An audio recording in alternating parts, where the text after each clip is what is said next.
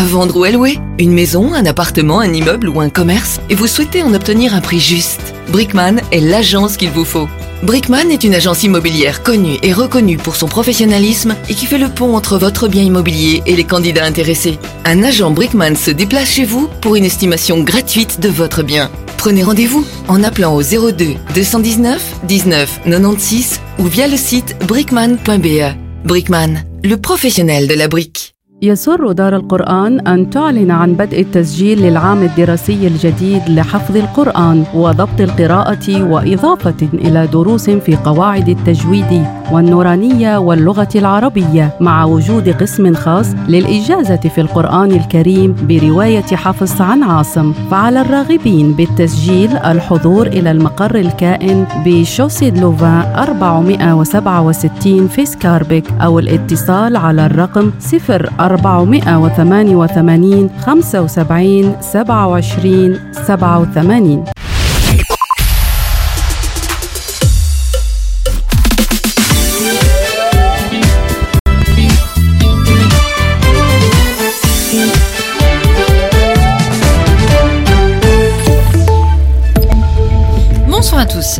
tracts antisémites et racistes, des tracts qui promeuvent une idéologie nazie et suprémaciste ont été distribués dans des boîtes aux lettres sur le campus de l'UC Louvain à Louvain-la-Neuve. L'organisation Union des étudiants juifs de Belgique a déposé plainte et s'est constituée partie civile. L'organisation appelle les autorités administratives et académiques de prendre les mesures qui s'imposent pour garantir la sécurité des minorités sur les campus universitaires belges. Louvain dit de son côté condamner toute forme de racisme ou d'antisémitisme sur les campus. Selon le député fédéral Simon Mouquin, la bourgmestre de Tigny-Louvain-la-Neuve, Julie Chantry, va demander une enquête à la police. Il indique également qu'il déposera une question à la ministre de l'Intérieur, Annelies Verlinden. Et puis suite dans l'affaire Skilden Vrinden, dans laquelle le fondateur Dries van Lachenhove et six co-accusés doivent répondre, entre autres, de violations de la loi sur le racisme et le négationnisme. Le dossier sera à nouveau traité le 10 octobre prochain. Le tribunal de Gand tente ainsi d'accélérer le traitement de l'affaire. Et puis le personnel de prison part en grève ce soir à partir de 22 heures et pour une durée de 48 heures. Il tient à dénoncer les conditions de travail et les conditions de détention qui règnent au sein des prisons. La cause principale est la surpopulation carcérale, mais aussi le manque de personnel. Si la surpopulation carcérale touche en premier lieu les détenus, elle déteint aussi sur le travail du personnel des prisons. Les syndicats dénoncent ainsi la hausse de la charge de travail et l'insécurité qui s'installe dans les établissements pénitentiaires. Des piquets de grève seront également organisés. Et puis à l'étranger, le deuxième cargo de blé ukrainien est arrivé à Istanbul via la mer Noire et ce malgré les menaces de Moscou de s'attaquer aux bateaux entrant et sortant d'Ukraine. C'est donc le deuxième navire qui a emprunté un corridor maritime mis en place par Kiev pour contourner le blocus de la Russie. De nombreux policiers armés de Londres ont décidé de renoncer à leurs armes, un signe de protestation suite à l'inculpation pour meurtre de l'un des leurs. Le policier en question avait tué par balle un jeune homme noir il y a un an. Suspendu, le policier a été placé sous contrôle judiciaire la plupart des 34 000 policiers de Londres ne sont pas armés. Parmi ceux qui le sont, selon Scotland Yard, beaucoup sont inquiets des conséquences potentielles de ces poursuites. En sport, en football, le Cercle Bruges était face à l'Union Saint-Gillois cet après-midi. Une Union qui s'est montrée victorieuse. Elle remporte le match sur un 2-0. Et en cyclisme, le Français Christophe Laporte est sacré champion d'Europe. Médaille d'argent pour Wood van Aert et Arnaud Delis est quatrième. Et puis vainqueur en 2021, Jaspers Philipson a remporté la 73e édition du Paris-Chauny. Enfin, on termine avec un point sur la météo. La semaine va débuter sous les nuages, mais progressivement, le soleil prendra sa place du côté du Mercure. Les maxima varieront entre 17 et 21 degrés. Voilà qui clôture votre point sur l'info. Je vous souhaite une excellente soirée à tous. Écoutez Arabelle sur le 106.8 FM et sur arabelle.fm. إذا مستمعينا الكرام مرحبا بكم إلى الجلسة الرياضية الأسبوعية من برنامج الشوط الثالث الذي يرافقني من خلاله الزميل يوسف الخروبي. ونحن سعداء كذلك بأن نستضيف آه، وجوه عزيزة على البرنامج الأمر يتعلق بالإطار الوطني. عزيز زكري أهلا بك. مساء الخير سي إدريس عمو. اولا تحية طيبة لك وألف شكر على الدعوة الكريمة. سعيد بتواجدي معكم ورفقة المستمعين الكرام أوفياء أرابيل وبرنامج الشوط الثالث سعيد بمعرفتي طبعا حبيبي وأخي من فلسطين يوسف الخروبي. وكذلك مفاجأة المساء طبيعة الحال لآخر دقيقة على أن الجميل أن في مثل هذه اللقاءات آه، تواجد الأخ والصديق ياسين الحطاء أكيد اللي معروف بياسين الحطاء اللايف فكنتمنى أننا نكونوا عند حسن ظن المتتبع الكريم إن شاء الله في كذلك نرحب بسياسين حطاء آه، النشيط على اليوتيوب واللي زارنا في يعني في البرنامج أكثر من مرة ونحن سعداء بتواجده معنا. شكرا على استضافة أستاذ ادريس شكرا سي زكريا. كلام طيب. تحياتي طيبه للضيف الكريم. شكرا على الاستضافة ونتمنى نكونوا في حسن الظن ديال المتتبعين ومستمعين راديو عربي إذا مستمعينا الكرام بالنسبة للفقرات لهذه الرياضية اللي آه، كتميز ب يعني مجموعة من الأخبار الرياضية التي تهم الوطن العربي بحيث سنعرج على المنافسات الإفريقية وكذلك الدوريات المغاربية كما سنفتح ورقة كذلك على آه، منافسات الأوروبية الأمر يتعلق بدوري أبطال أوروبا لكرة القدم. وكذلك الدوري الأوروبي. كما ستكون لنا جولة عبر أهم الدوريات الأوروبية في مقدمتها الدوري الإسباني الدوري الإنجليزي الدوري الألماني والدوري الإيطالي. كما ستكون لدينا متفرقات مع الزميل يوسف خروي. نعم أعزائي المتابعين أهلا ومرحبا بكم عبر أثير إذاعة أرابيل. عبر المتفرقات سنقوم بعرض أبرز النساء الرياضيات العرب. في العالم الذين يعتبرن ملهمات للجيل الجديد الجيل الصاعد. وهنا نذكر من أبرزهم أنس جابر لاعبة التنس. وسنذكر بطبيعة الحال نوال المتوكل الأيقونة العالمية في ألعاب القوى. إذا مستمعينا الكرام الورقة الأولى سنخصصها للدوري البلجيكي الممتاز لكرة القدم الذي حط الرحال عند الجولة الثامنة. فريق ستاندار دو لييج اكتفى بالتعادل صفر لمثله. بميدانه أمام ويسترلو شارلوروا وفاز على ضيفه كورتري بهدف لصفر. رويال انتويرب تعادل مع ار دي ام بصفر لمثله مالين انهزم بميدانه أمام لوفان بإصابتين لواحدة ثلاث إصابات لمثلها في مباراة جينك وسانترون فيما سيرك دو بروج انهزم بميدانه أمام إنيون سان جيلواز بإصابتين لصفر. اندرليخت اكتفى بنتيجة التعادل في مباراة قمة هذه الجولة أمام فريق كلوب دو بروج وفي في هذا الأثناء يعني تجرى المباراة ونحن إلى حدود الدقيقه 38 فيما لاغانتواز وأوبن. ستلعب مباراة ختامية لحساب هذه الجولة في حدود الساعة السابعة وخمسة عشر دقيقة. بالنسبة للترتيب العام فما زال فريق اندرليخت يتصدر لكن في انتظار من طبيعة الحال النتائج التي استحقها فريق لاغانتواز الذي لديه مباراتين ناقصتين. أندرليخت في المركز الأول 15 نقطة في المركز الثاني كلوب دي بروج 14 نقطة مع مباراة ناقصة ولاغانتواز كما سلف الذكر في المركز الثالث 14 نقطة مع مباراتين ناقصتين. إنيون سان جيلواز في المركز الرابع 13 نقطة مع مباراة ناقصة. اذا السي عزيز الدوري البلجيكي آه، كما قلنا يعني في الأسبوع الماضي فريق أندرليخت لمواسم كان يعني دائما تكون بداية متعثرة. عانى الأمرين في العديد من من يعني من السنوات لكن هذه السنة لاحظنا سي عزيز على أن فريق أندرليخت ربما دخل في أجواء البطولة من البداية والآن يتربع على الترتيب العام برصيد 15 نقطة ولو أننا إحنا في بداية البطولة. فأكيد اولا مجريات أو تعامل طبعا ومواصفات البطولة البلجيكية طبعا مقارنة مع باقي البطولات نعم. أو المدارس الأوروبية طبعا تعتبر من المدارس أو من البطولات المستوى المتوسط لكن خصوصا طبعا كما قلت سي ادريس أن فريق اندرليخت يعتبر مرجعية ومدرسة طبعا تاريخية في كرة القدم. لكن سياسة تغيير سياسة طبعا وتفكير المسؤولين هذه ثلاث سنوات وخصوصا عند قدوم فاسون كومباني لأنه ابن الفريق حاول على أنه يوضع تغيير وفلسفة يعني وثقافة جديدة للنادي. الآن كنشوفوا نتائج طبعا الحال على أرض الواقع مع العلم أنه تم تغيير الإدارة إلى غير ذلك. لكن البطولة البلجيكية تعتبر الآن في المجال التكوين من أفضل المدارس على الصعيد العالمي تقريبا أن لو بتقييم نعم. تقييم ورؤية تقنية رقمية. هناك عدد من المواهب أو لاعبين اللي طبعا تكوينهم تكوين عالمي احترافي أكاديمي من بلجيكا. زائد أن المشاركات الأوروبية طبعا الحال ليس مفاجئ فريق اونيون سان جيلوا طبعا المعروف فريق اللي طبعا صعد من الهواة من القسم الثالث القسم الثاني. فطبعا كاين واحد الطفرة نوعا ما في البطولة البلجيكية لهذه الفروق لكن مقارنة مع باقي المو... طبعا المنافسات والمدارس الكروية والدليل هي لقاء بروج ضد برشلونة. فطبعا فارق المستويات واضح جدا. آه سي يوسف. كان كان لي تعقيب بخصوص البطولة البلجيكية ونادي اندرلخت بالضبط سي عزيز هل هل تتوقع أن قدوم فانسون كومباني كمدرب لنادي اندرلخت هل هو غير نتائج اندرلخت بطريقه إيجابية أو طريقة سلبية؟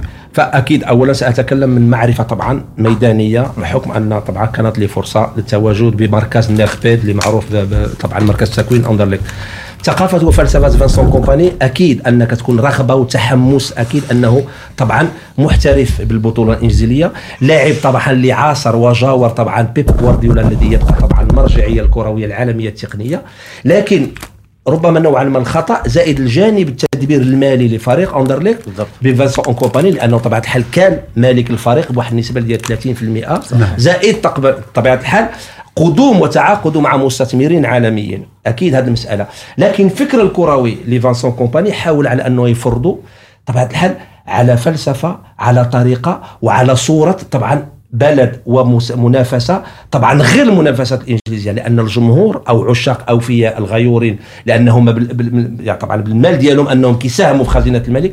فالنادي ما غيصبروش عليك لأن طبعا الحال حاول على أنه يوثق الثقافه ديال غوارديولا on doit former un club نعم. أكيد أن كنعرف على أن نسبة كبيرة ديال اللاعبين اللي كانوا في مركز التكوين لا les U16 لا 17 لا 18 لاعبين طبيعه الحال c'est des génies de football لكن الجمهور أو المستثمر المالي ما غيصبرش عليك لأن خاص النتائج بالضبط. فأكيد كان اختيار نوعا ما كروي صحيح لكن كان لازم من المقابل على أنه يكون صبر ونعطيوه وقت كبير. لكن بس نجح داخل المنظومة البطولة البلجيكية صعب على أن فلسفة غوارديولا أو كومباني تنجح فريق اندرليك والدليل على أنه اختيار كومباني ليس بالاختيار الخاطئ هو كومباني نعم. الآن مدرب لنادي بيرنلي الإنجليزي أكيد. الذي صعد به من الدرجة الأولى إلى الدوري الممتاز. أكيد. فهذه نقطة. لكن المعادلة تختلف في الثقافة الكروية طبعا ببلجيكا مع العلم أنها طبعا تبقى معقل وكتبقى طبعا ولادة من أكبر المواهب العالمية. والدليل المنتخب البلجيكي بنجومه طبعا حل 10 سنوات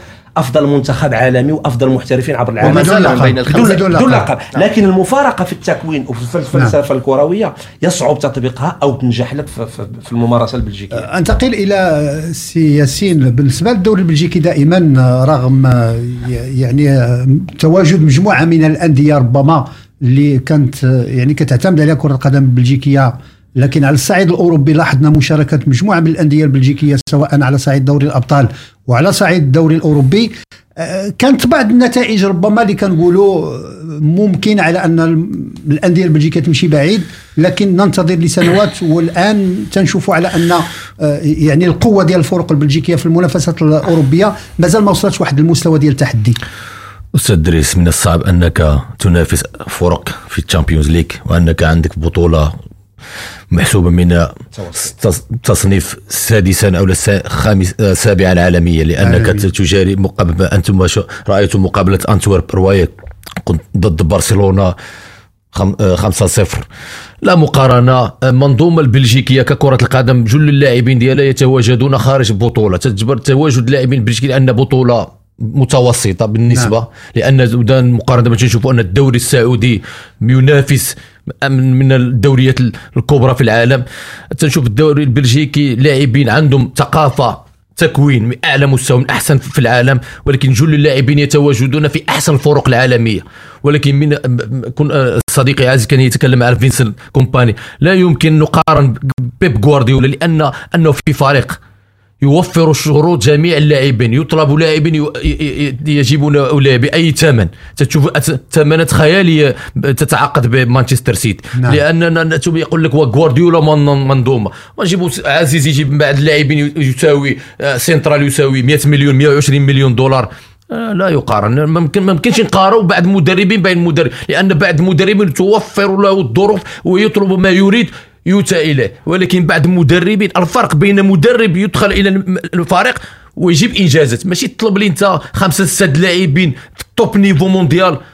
وتجذب لي normal عندك عندك أدوات عندك عندك لاعبين في أعلى مستوى. غير غير آه، طبعا إضافة في 30 ثانية آه، مسألة ديال فانس لأنه عاشر غوارديولا. طبعا حاول أنه طبعا حط طموح أول مرة يعني غيدخل بلجيكا عن يطبق ديك الثقافة لكن صعيب لأن الجانب الآخر لأنه خصو يعرفوا الإنسان طبيعة الحال. في, في, في بلجيكا. طبعا لماذا هذا؟ أكيد صحيح اللي قال الأخ ياسين أن طبعا عزوف طبعا المواهب طبعا من أكبر المراكز في التكوين العالمي أو في طبعا في التأطير أو في, في التكوين الأكاديمي بلجيكا والمواهب لكن خصنا نعرفوا واحد الجانب أن السلطات أو طبعا سياسة البلد مقيدة طبعا بواحد النوع واحد الثقافة الضرائبية نعم. اللي كتمنع من تطور كرة القدم. العالم طبعا الاحترافي أو عالم طبعا نقولوا التدبير أو الاستثمار الرياضي في كرة القدم طبعا منذ الأزل طبعا تواجدنا لاكثر من 30 سنة هنا كنعرفوا على أن أغلب بلد من الناحية الضرائبيه التي تفرض على اللاعبين أو الرياضيين هي طبعا الحال صارمة صارمة. أكيد أكيد نعم. صارمة لأن على ان نعطيك مثال. صديقي عزيز اسمح لي. خصك تخلص ضرائب. هذا النوع اللي ما كيخليش اللاعبين على أنهم لما أنهم كي كي طبعا كيطمحوا يكونوا طبعا في مستوى أكبر ما يمكنش أنه يلعب لاعب من 19 سنة من 30 سنة ببلجيكا. أنهم كلهم كيمشيو. طبعا الحل ل- ل- لبطولات ولي طبعا دول ولي جامعات. لانك كنت تسهيل. جل اللاعبين؟ دابا كانت واحد وقعت ضجة عالمية لأن اللاعبين لماذا يروحون إلى الدوري السعودي؟ ولماذا سابقا اللاعبين يروحون إلى الدوري الإنجليزي؟ لأن الدوري الإنجليزي تيخلص أكثر من جميع الدوريات. لأن تشوف لاعب في الدوري الإنجليزي يتقاضى 30 مليون أورو. ما كاين حتى شي فريق في اوروبا يخلص هذا الثمن لا ريال مدريد لا برشلونة. الآن لأن دوري عربي لأن جلب جميع النجوم العالم لا يذهبون إلى المال. لماذا لا- اللاعبين الكبار ذهبوا إلى إنجلترا للدوري الإنجليزي بريمير ليج لأموال. الكرة تلعب على الأموال. أكيد أكيد. ما في أموال ما في football.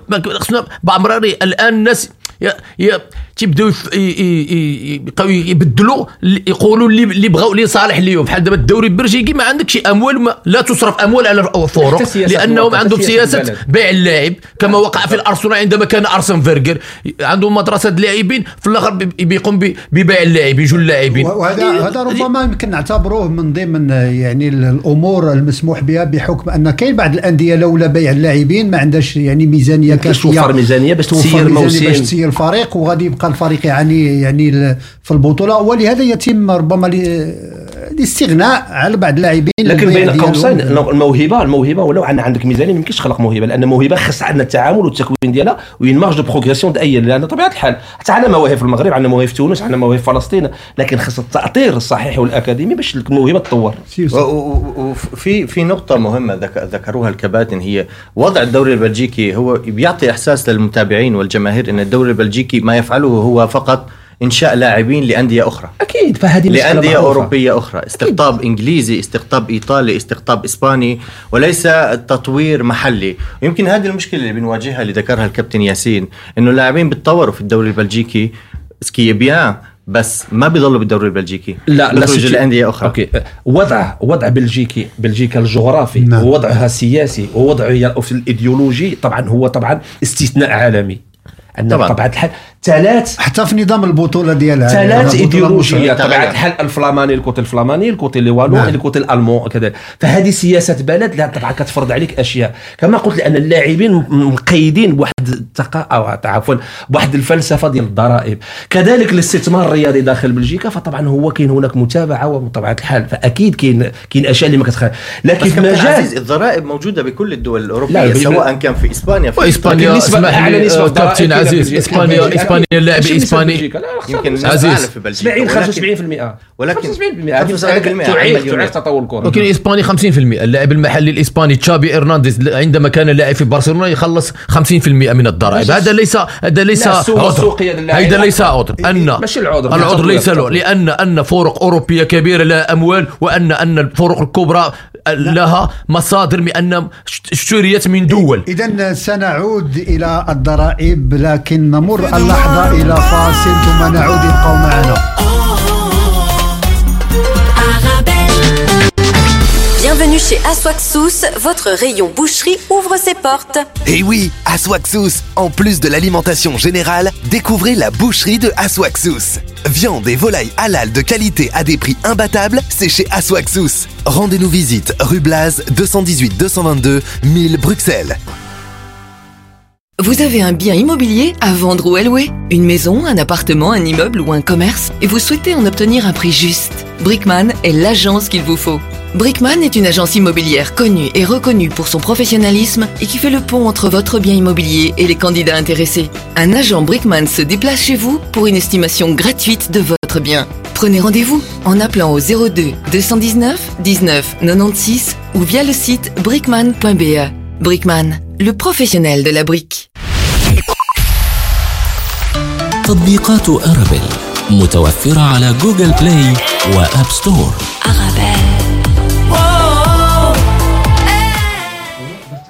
إذا مستمعينا الكرام مرحبا بكم من جديد ونواصل معكم رحلتنا مع الأخبار الرياضية ومع الحوار والنقاش والتحليل مع ضيفينا. الأمر يتعلق بالإطار الوطني عزيز زكري والناشط اليوتيوبي ياسين حطا إضافة إلى زميلي يوسف الخروبي الذي سيرافقني طيلة هذه الجلسة الرياضية. إذا بعدما يعني فتحنا ورقة عن الدوري البلجيكي وعن يعني المستوى ديال التباري بالنسبة لكره القدم البلجيكية نفتح ورقة للدوري المغربي الممتاز لكرة القدم. والذي حط رحال عند الجولة الثالثة ففريق حسنية أكادير انهزم أمام المغرب التطواني بإصابتين لصفر صفر لمثله في مقابلة الفتح الرباطي أولمبيك أسفي. يوسفية برشيد انهزمت أمام شباب المحمدية بهدف لصفر.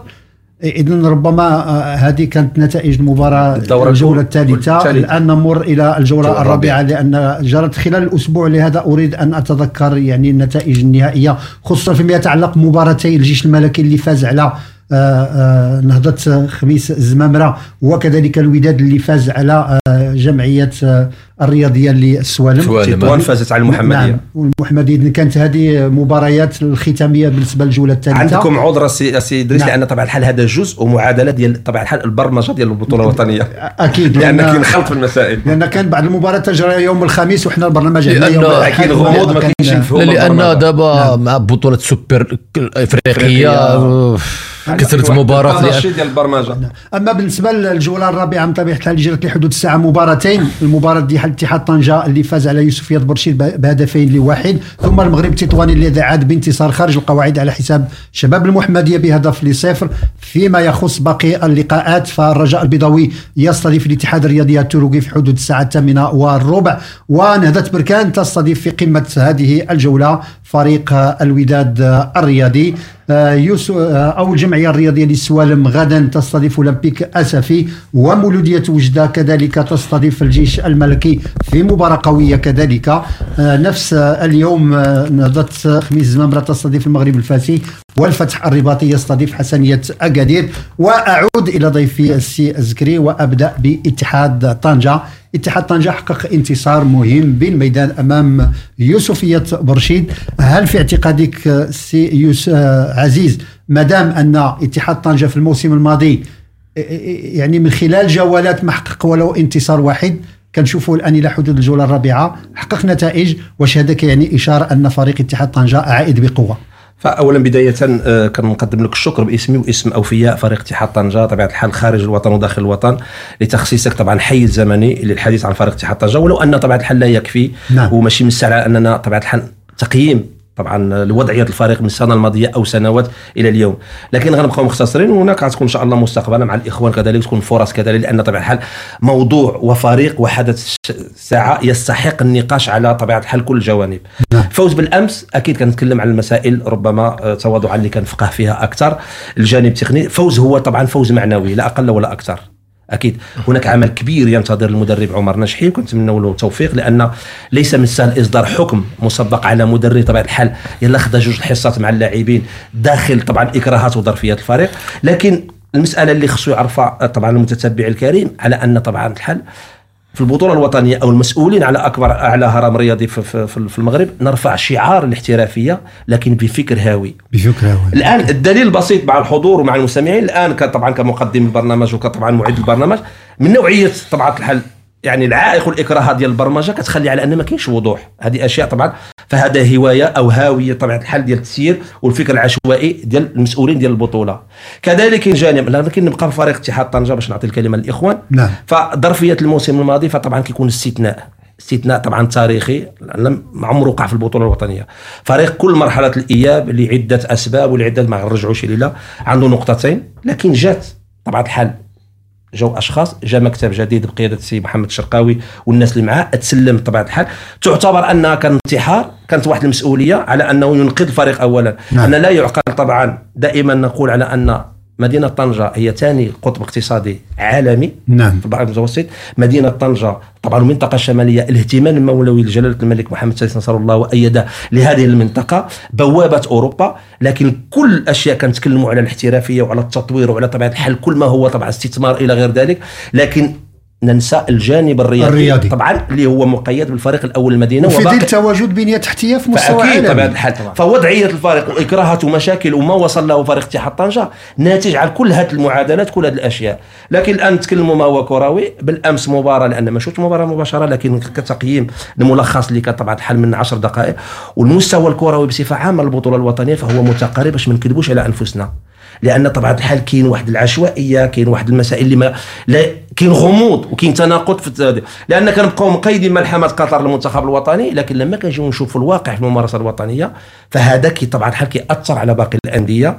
فريق اتحاد طنجه الآن بالامس طبعا فوز. معنوي للمجموعة. يعني التعاقدات الجديدة كاين هناك طبعا الحال عمل كبير ينتظر المدرب والإدارة كجماهير وأكبر عائق اللي الآن هو طبعا الحال غير مفهوم هذه المسألة لأن كنعتبروا أن إجرام بحق الفريق على أنك تقرر كرئيس جامعه أو كمسؤولين أو كالجهه تبدأ انطلاق أشغال وإصلاح الملعب في- مع بداية البطولة وحرمان مدينة. وأجمل وأكبر طبعا الحال وشعار وهذا الاستثناء ديال الجمهور العالمي من الفريق ديالو وكتحرم الفريق طبعا الحال من المداخل كذلك فكل هذه الأشياء هي طبعا تصب ومعادلة في إخفاقات وفي فشل التصور والتعامل مع البطولة الاحترافية هل هل هل نستطيع التكلم عن أزمة داخل فريق اتحاد طنجة حاليا؟ لم يمر إلا أربع مباريات إلى حد الآن. طبعا هل الحل هل لأن تعتبر أزمة؟ التخوف أكيد نتكلم عن مسائل. طبعا هي استثمار. أنا طبعا ما يخيفني شخصيا ما كنتكلمش عن المسائل الكروية لأن المسائل نعم. الكروية في, في تحسن. مع العلم أننا باش نقولوا كاين استثناء وفارق أكبر من فرق ان مستوى مسائل تدبير. طبعا. التدبير المالي استثمار. لكن العائق اللي وضع فريق اتحاد طنجة أن المسؤولين في السنة الماضية يعني كان هناك انتحار. يعني إنسان طبعا الحال نقولوا إحنا انتحر باسمه بمنصبه كنتكلم على الرئيس. فما يمكنش تجي على الفريق طبيعة الحال عنده صفر درهم في الخزينة فريق محروم من المدينة محروم من الجمهور وعنده نقطتين. لأن ملحمة بالفعل إنجاز البقاء هو ملحمة. نعم. لكن شخصيا كنفضل أنني نطلق مفهوم الملحمة على لقب على تشارك في القارة الإفريقية تفوز بكأس طبعاً. إنجاز. ماشي على البقاء. لأن عيب وعار نتكلموا على ملحمة البقاء مدينه طنجة وفريق اتحاد طنجة اللي كان مرجعيه كرويه فريق بهذه دائماً. ولكن الأشياء هو- تطورت دابا السي عزيز قال الراي ديالو. كما هو السبب اللي وصلنا هذا. لأن أشخاص فريق في مدينة طنجة ما لا علاقة لهم كرة باش بلا ما نبقاو نزينوا الهضرة ونبينوا أن الناس دابا الملحمة دازت دابا حنايا العماد. بداية سنة مسؤولين في فريق اتحاد طنجة ما عملوش الخدمة ديالهم في الأولى. علاش حنايا الدورة الثانية؟ باقي ما مأهلينش اللاعبين ما هو السبب؟ ما نرجعوش للجامعة نتخبعوا في الجامعة رئيس الهرب هذيك معنا تدخل حنايا فريق اتحاد طنجة زيما الأمور علاش فريق اتحاد طنجة؟ دابا مسؤولين اتحاد طنجة بحال اللي عاملين فينا حنا الخير. دابا حنا رجعنا جمعية خيرية. ياسين كت... ياسين كيفاش المشكل ديال ديال الانتدابات أو ماشي مأهلين علاش المشكل ديال الرئيس؟ الفريق ديال الاتحاد ودمر. ودمر انتدابات. راه عليك عليك ملفات ديال النزاعات. وخلصتيهم انتينا خلصتيهم انت باش بدات. البطولة. هذاك. المشكل ديالو ماشي ديالي أنا. أنا متبع وكناقد أنت كمتبع وتنا أنت لأنك علاش بعمري دابا حنا وصلنا في المغرب؟ اللي عنده شي منصب بحال اللي عامل فينا لله. باش نكون واقعيين ما, ما, فهمتش القصد ديالك. أنا كنتكلم شنو شنو الإشكالية الإشكالية أن أخي أنت. رئيس فريق اتحاد طنجة خصك توفر وتوفر الشروط من بداية السنة يكونوا لاعبين واجدين باش تكون مؤهل. انت تم التغيير المدرب في الدورة الثانية. لاعبين ما مأهلينش من هو السبب؟ باش نكونوا واقعيين ما نبقاوش نهضروا نزينوا الهضرة. غير و- ربما السياسيين وعذرا على المقاطعة ربما المكتب الجديد دخل على واحد الإرث ديال المشاكل اللي هي ولكن كبيرة السي و- دريس أنا و- فهمت سي عزيز شنو باغي يقول نعم. ولكن دابا دابا ديك الإرث داز. دابا حنا في بدايه السنة. كيخلصوا فيه. بداية السنة. ياك بداية السنة نعم. حنا مقابله أنا كنت معك هنايا في المقابله الأخيرة حنا نعم. كنا دائما هنا نعم. قلنا سي الرئيس من نهاية البطوله دابا يبدأ العمل دابا يبدا العمل كاين ولا ما كايناش؟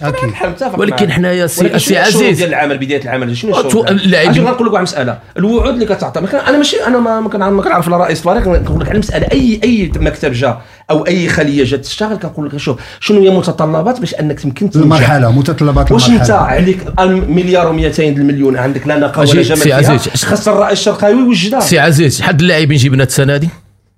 بطبيعة الحال لأن شي 15 لاعب. 13 لاعب. 13 لاعب. كتفرض عليك لا لا ما عندهم تفرض عليا. باش نكونوا واقعيين انت نعرف الشأن الرياضي ونعرف الشأن الطنجاوي كيفاش عامل. دابا باش بلا ما نكون نكونوا واقعيين. أنا شي تعاقد باش ماشي لما نجيبوا التقا- تعاقدات أنت عندك اللي تيش في الجامعة. ها الأولى. واللي على سي محمد الشرقاوي هو اللي عنده وشكون اللي عاملة؟ حقان ماشي الأسماء. دابا افهمني زعما يقول لك. دابا دابا نكونوا واقعيين. باش نعم. ما نبقاوش دائما الجو- الجمهور الطنجاوي في العالم دائما تيطرح نفس السؤال. حنا دائما عم نرجعوا. بحال نرجعوا للماضي. دابا حنا بديتي السنة. أنت كرئيس. رئيس فريق اتحاد يوفر تتوفر ما هو معك. الدور؟ عزيز السكري رئيس ديال الفريق تتوفر. أنك أنا كلاعب أو لك مسب محب أو لك منخرط أو لك ناقد أنت هنا تتعرف فرق أنت تتهضر دابا معك. كناقد تهضر على حنا بدينا. ببطوله سي السي دريس لاعبين باقي ما مأهلين شي. مدرب صيفطوه بحاله أه واحد التكتم إعلامي. ما عارفين والو. كاين تنوضروا في فيسبوك. ما كاين والو. من بعد تقول لك والجامعة هكذا. بعدا مشكل ديال الملعب. حنا دابا فريق اتحاد طنجة تلعب في تطوان عندنا حساسية مع مشكل الرئيس لا. وتنعمل كنت تفرض علاش عليه. الو- علاش الوداد لعبة في الماتش ديالو؟ لأن لأن طبعا عنده التواجد ناس. وأكيد. وحنايا علاش حنايا؟ ما عندناش شي ناس. سي عزيز غير, غير للإنصاف اللي حنا كنشوفوا يعني بالنسبة للبطولة المغربية ككل يعني جميع الأندية حتى الأندية الكبيرة.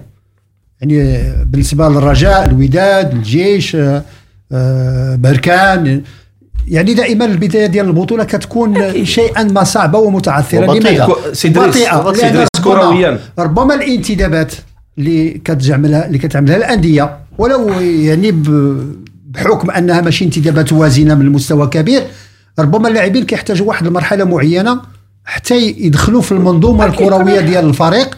وخصوصا إذا كان يعني الإشكال ديال المشاكل المادية. الهاجس المالي. الهاجس المالي. ربما كيكونوا هناك يعني مست شوف وضع وضع- عفوا وضع اتحاد طنجة. هي شوف هذه المسألة الإكراهات والمشاكل كتعيشها جميع الفرق. والدليل نشوفوا الوداد. نعم. الآن الوداد. شفنا النتائج ديالو. بغض النظر عن فريق الجيش الملكي والفتح الرباطي لأن كتبقى طبيعة الحال. نعرفوا على أن الميزانية القطرية ميزانية الدولة. لكن السياسة العامة للبطولة إحنا ماشي تبع الرئيس خصو يجي للفريق كما بغا تكون إحنا كنتكلموا على مسألة اتحاد طنجة لأن اولا كناخذوا المعيار الحقيقي مثلا كل ما تداول في الفيسبوك واليوتيوب إلى غير ذلك. لكن اسمع الواقع ومتطلبات الممارسة في البطولة الوطنية. راه ما كتلعبش غير في الإدارة أو في النادي أو الطاقم التقني. أنت رئيس جيتي صوفيتي الفرقة من جوج النقاط حتى صوفيتي.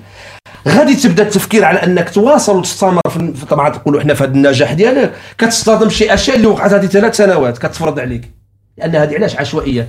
الآن دابا كاين الملفات اللي قلت لك نزاعات ماشي الموسم الماضي. هذه سنتين. أن النادي عنده وعود مع عنده السلطات إحنا هكا كنتكلموا على طنجة الكبرى. دابا- بصفة إذا عامة. سن سنعود من طبيعة الحال لمجاراة الحديث حول اتحاد طنجة وحول مستقبل اتحاد طنجة.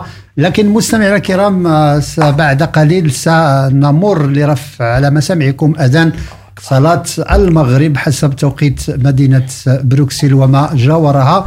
ثم نعود لمواصلة الحوار معكم الحوار الشيق مع ضيفنا في الأستوديو ياسين حطا وكذلك السي عزيز زكري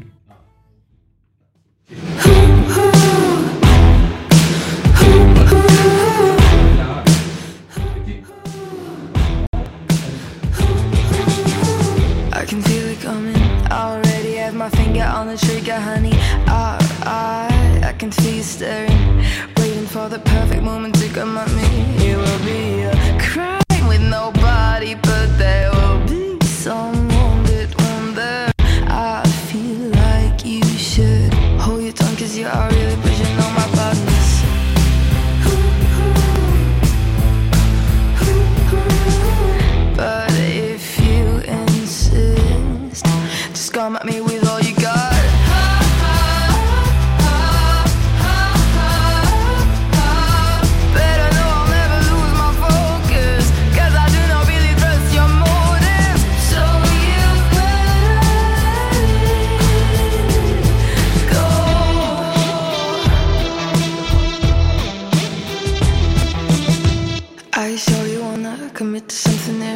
people that we keep hunting. Yeah, yeah, cause I'm ready for you. But are you ready to let all your insecurities determine who you are and guess you'll get karma goodbye without thinking twice about it?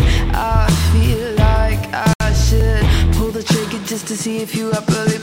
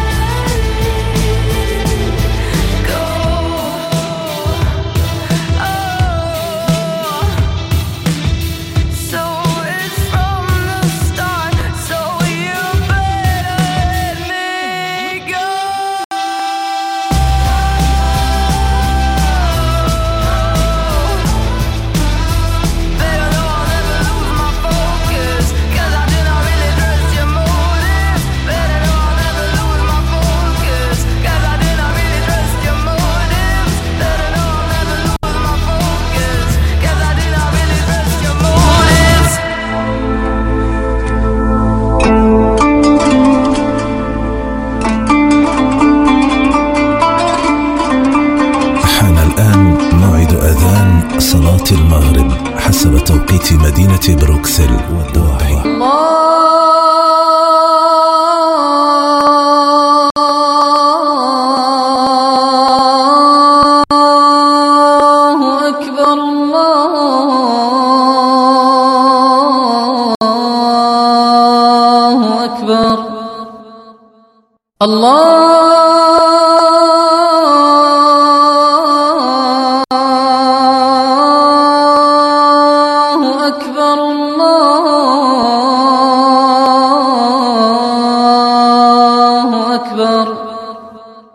أشهد أن لا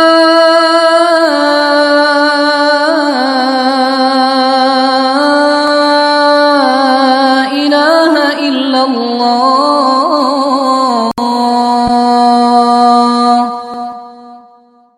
أشهد أن لا إله إلا الله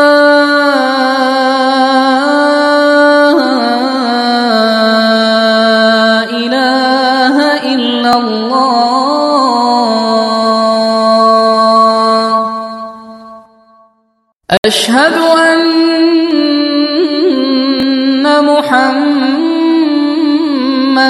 رسول الله.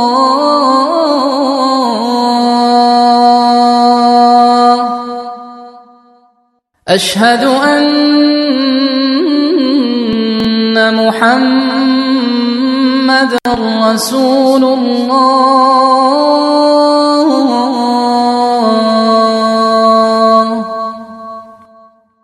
حي على الصلاة.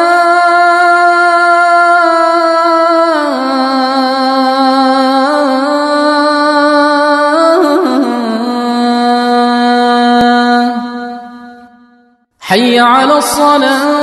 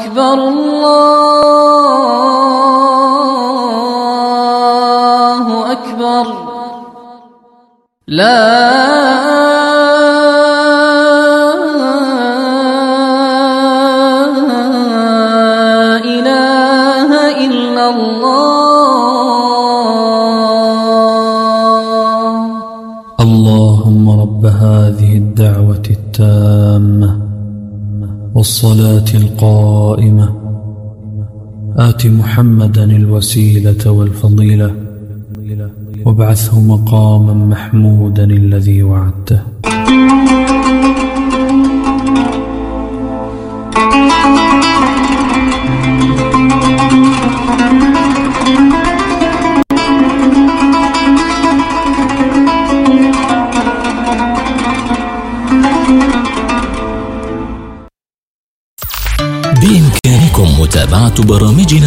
المباشر عبر موقعنا الرسمي أرابيل نقطة اف ام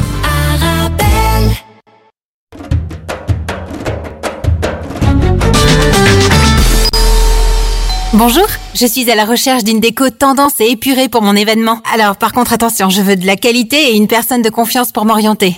Alors vous êtes à la bonne adresse. Mohamed Farouni vous propose la location de matériel de décoration pour tous vos événements. Tables, chaises, vaisselle, nappes, housses, trône habillage des murs. Nous avons tout. C'est même une des plus larges gammes disponibles sur le marché. Entièrement à votre disposition.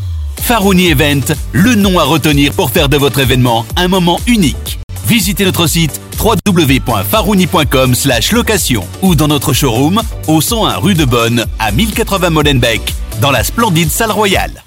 يسر دار القرآن أن تعلن عن بدء التسجيل للعام الدراسي الجديد لحفظ القرآن وضبط القراءة وإضافة إلى دروس في قواعد التجويد والنورانية واللغة العربية مع وجود قسم خاص للإجازة في القرآن الكريم برواية حفص عن عاصم. فعلى الراغبين بالتسجيل الحضور إلى المقر الكائن بشوسيد لوفان 467 في سكاربيك أو الاتصال على الرقم 0 488 75 27 87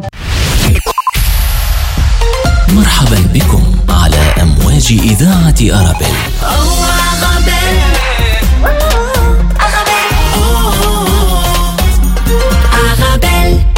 مرحبا بكم.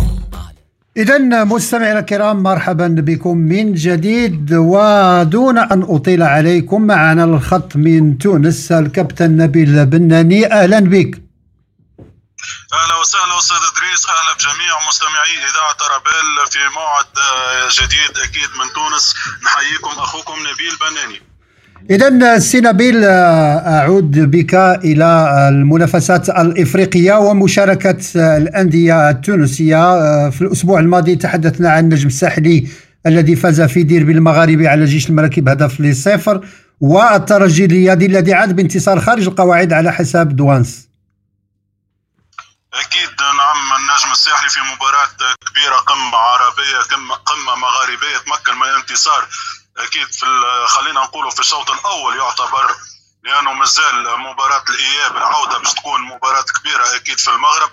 وانتظارات كبيرة سواء من أحباء الفريق المغربي أو التونسي أكيد مباراة شيقة باش تجمع زوز فرق من اعتى الفرق المغاربية في لقاء عربي ومغربي خالص. إن شاء الله آه، نشوفوا فيه أكيد آه، يعني فرجة رائقة وإن شاء الله الأفضل إن شاء الله هو اللي يقدم ويترشح أكيد لدوري المجموعات. بالنسبة لفريق الترجي الرياضي أكيد كما قلت أنت الترجي الرياضي آه، أصبح معتاد يعني فريق معروف يعني في أفريقيا يعرف يسافر يعرف يجيب ال- الانتصارات من خارج الديار. انتصار جديد أكيد ومهم جدا في آه، يعني في المرحلة الأولى ومن في انتظار مباراة تقريبا سهلة وفي المتناول في العودة ويعني تقريبا حسمت الأمور بالنسبة لفريق الترجي الرياضي وظهوره من جديد في دور المجموعات. كنا أكيد أيضا آه، تابعنا هزيمة آه، ال- النادي التونسي الذي أيوه الذي انهزم في إثيوبيا بالذات بإصابتين لصفر. آه، باش تكون أكيد مباراة العودة مباراة مهمة مباراة أكيد صعبة جدا على جمهور الإفريقي وعلى لاعبي الإفريقي لأنه الهزيمة دائما في المباراة الأولى. في الذهاب بإصابتين لصفر تعتبر يعني نتيجة ثقيلة للفريق التونسي ضد فريق مغمور في إثيوبيا.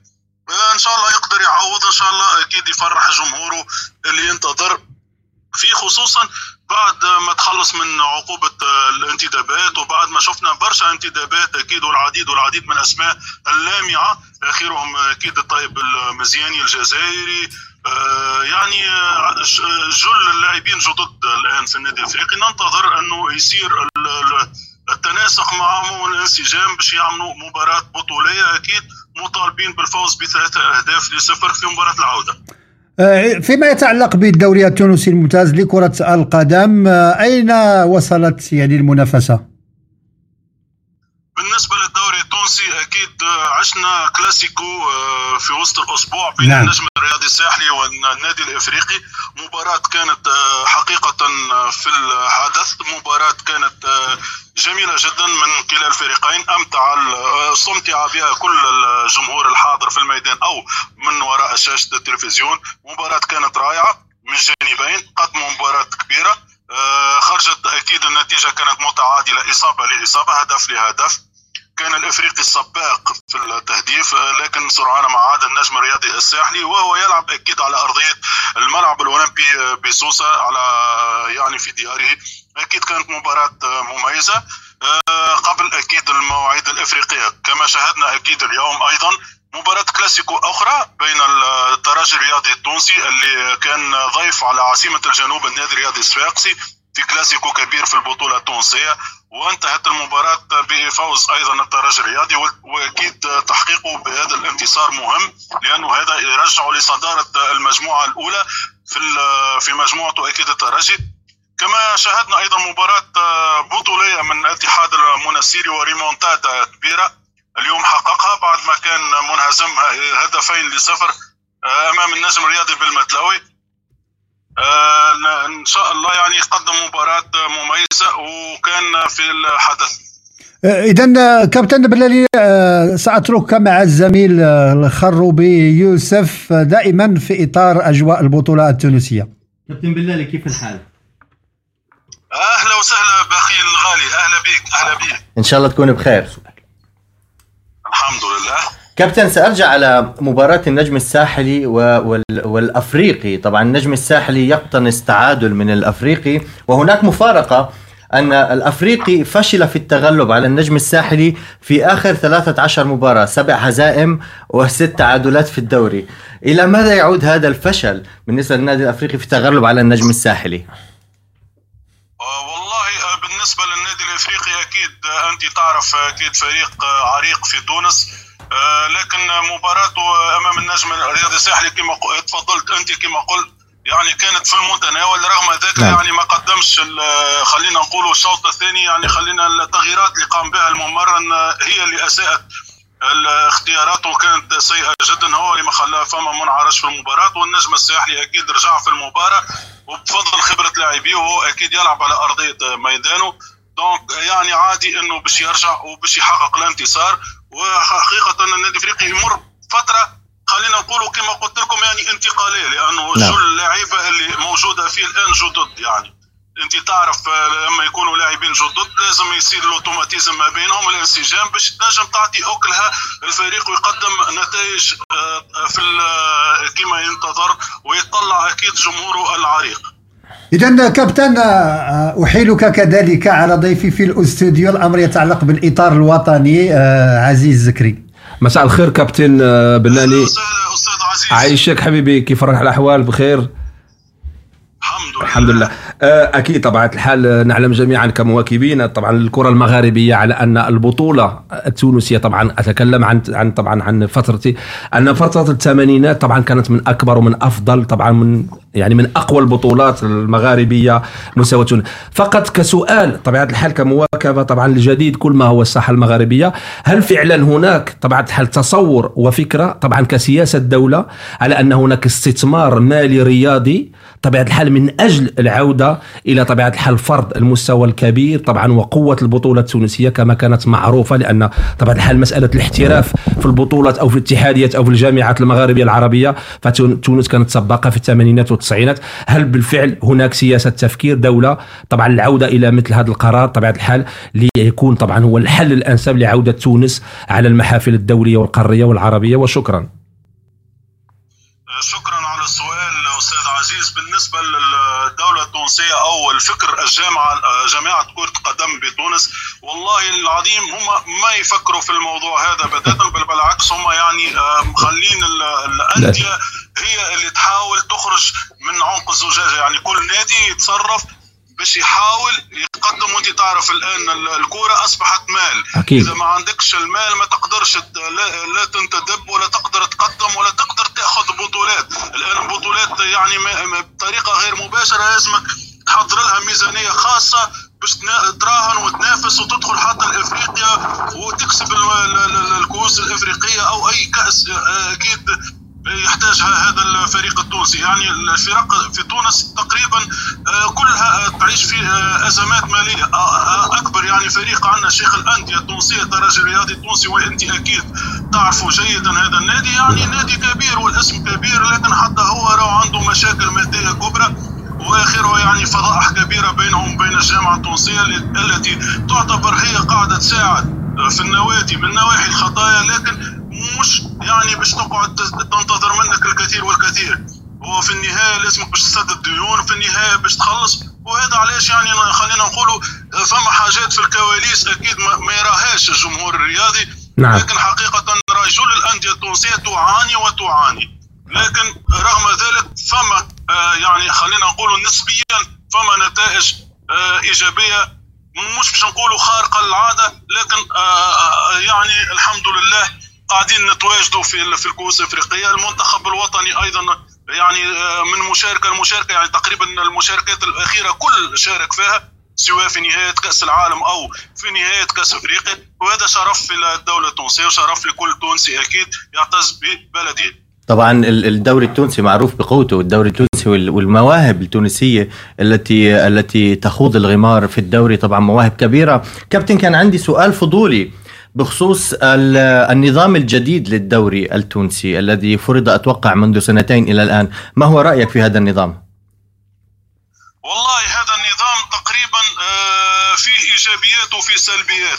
سمعنا. ما نقولوش كله سلبي لأنه هو نظام play-off وال play-out هو آه، حقيقة في رياضة كرة قدم ما يمشي معها كثير. ممكن في رياضات أخرى ممكن كان تقول لي كرة يد كرة- سله لكن في كرة القدم أنت تعرف المنافسات نعم. إذا كان باش نعملوها على أجزاء مع ماراثون ال- ال- المباريات مع مشاركات المنتخب مع واحد فتصبح آه، خلينا نقولوا حالات ال- ال- ال- ال- ال- ال- اللعب ما يوصلش لمستوى عالي يعني أنت تقطعات كثيرة وأنت باش تلعب يعني مع سبعة منافسين من الأول ثم تتغير تولي تلعب على التوب خلينا نقولوا في في نسق أقوى يعني نعم. مش بالسهل أنت لما توصل نهاية الموسم وقتها باش تلعب أنت مرحلة التتويج وقتها باش تلعب على مباريات كبيرة يعني أي فريق ينجم يمشي لك المرحلة الأولى جيد جدا لكن بعدين ينجم يعمل آه نزول يعني سقوط بطريقة غير مباشرة.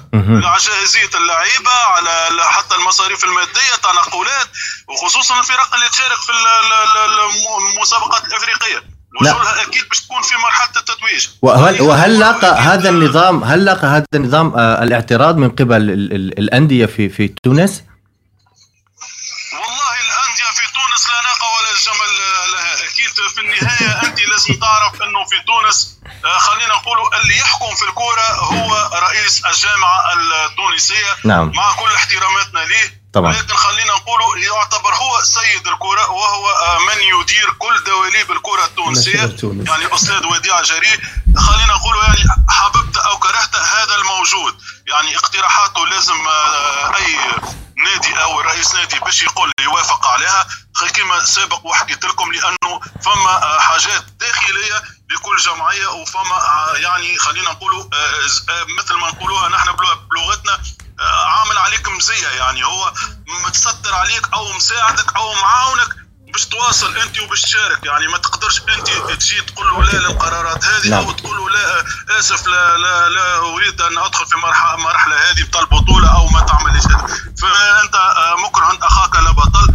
فأنت مجبر أنك باش تمشي بالتعليمات هذه وباش تتبع ال- النسق اللي هو حطنا فيه واللي خلانا فيه. كما قلت لك فيه إيجابيات وفيه سلبيات. لكن كما آه، ذكرت بالنسبة لي أنا الشخصي نراه ماهوش حاجة إيجابية بالمرة. كما قلت لكم نسبيا في حكاية جاهزية اللاعبين والمصاريف النوادي. وكما قلت لكم يكون نادي يعني في التوب ثم ينجم ينزل. يعني عادي يعني تسمع الآن النتائج مثل الآن ترى في الاتحاد المناسيري. في مرتبة أولى أو أو حتى كان يوصل يعني ياخذ المرحله المرحلة الأولى المرتبة الأولى مش بالضرورة أنه باش يكون بطل الموسم. اذا كابتن نبيل بناني أشكرك مرة أخرى بتواجدك معنا. العفو أستاذ إدريس وإن شاء الله نلتقي أكيد الأسبوع القادم مع بعض الله. إن شاء الله. م- مرحبا. شكرا لكل الضيوف اللي موجودين معك وان وإن شاء الله أنا تكون حصة دائما إيجابية كعادتك ودائم دمت متألق. عايشك حبيبي. عايشك عايشك. إذا مستمعينا الكرام سنواصل دائما مع الدوري التونسي الممتاز لكرة القدم وأعود إلى نتائج مباريات الجولة الخامسة فقواقي قوافي القفصة تفوقت على مستقبل سليمان بهدف لصفر. اتحاد بن قردان انهزم بميداني أمام أولمبيك الباجي بهدف لصفر. نفس النتيجة عرفت مقابلة النادي البنزرتي الذي فاز على اتحاد تطاوين. النادي المنستيري تفوق على نجم متلاوي بثلاث إصابات مقابل اثنتان. النادي الصفاقسي في مقابلة قمة هذه الجولة انهزم بميدانية أمام الترجي الرياضي التونسي بهدف لصفر والنادي الإفريقي منهزم لحدود الساعة أمام الملعب التونسي بهدف لصفر والمباراة تسير إلى حدود الدقيقة الواحدة والستين. إذا السي عزيز شفنا يعني الدوري التونسي يعني ربما الترجي التونسي اللي كان استحوذ على أكيد. الألقاب لسنوات كثيرة نعم. آه، النادي الصفاقسي كذلك الغائب الأكبر سواء سواء في البطولة التونسية أو على صعيد الاستحقاقات الإفريقية ثلاثة أندية الآن هي اللي كنشوفوها في المشهد الترجي الرياضي النجم الساحلي والنادي الإفريقي فأكيد تعمدت نطرح سؤال على طبعا الكابتن آه، نعم. بناني أكيد لأن اولا طبعا الحال كمعرفة بحكم السن فلا أحد يجادل عن أن في في المستوى أو في قيمة أو في مكانة الكرة التونسية عبر التاريخ خصوصا طبعا كانت سباقة في القارة الإفريقية. للاحتراف بالعلم ان طبعا الاكاديميات عين دراهم كانت من الاكاديميات الاحترافية في الثمانينات كانت تضاهي آه، يعني المدارس الألمانية إلى غير ذلك. كذلك طبعا الحال قيمة المستوى واللاعبين طبعا الحال و- ومواصفات اللاعب التونسي فأكيد طبعا كانت طبعا نقارنها بال- بالمدارس الأوروبية. لكن المؤسف أن في خضم إكراهات طبعا الحال واستقرار الدولة وسياسة الدولة طبعا ومشاكلها طبعا الحال السياسية أو غير السياسية في الأشياء طبعا رغم هذه الإكراهات وصعوبة طبعا الظرفية والموارد المالية فلا زالت صورة طبعا وتمثيلية الكرة التونسية طبعا الحال حاضرة ولو أنها بقلة لكن هذا هو المؤسف. في خضم أن كنقولوا إحنا نتخيلوا أو نعتقد على أن تكون هناك طبعا الحال حلول للمسائل المادية. فالكرة التونسية كانت دائما رائدة. فهذا طبعا بإجماع كيبقى مشاكل طبعا. وللأسف آه، سياسة بلد وفكر مسؤولين. اذا مستمعينا الكرام سنواصل معكم هذا الاتصال الرياضي الأسبوعية من برنامج الشوط الثالث. نمر لحظه إلى فاصل ثم نعود لنواصل ابقوا معنا